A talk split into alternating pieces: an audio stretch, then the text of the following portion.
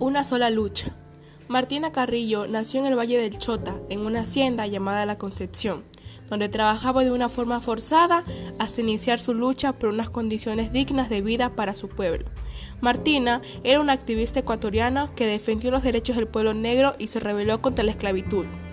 Martina fue reconocida por su lucha de los derechos fundamentales del pueblo afro.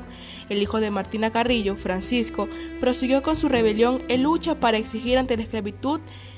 Carrillo fue persecutora de la gran historia de lucha de los pueblos negros, resaltando como la primera mujer negra en la historia ecuatoriana, reconocida en Latinoamérica como una mujer con coraje para acabar con la esclavitud inhumana de los hacendados.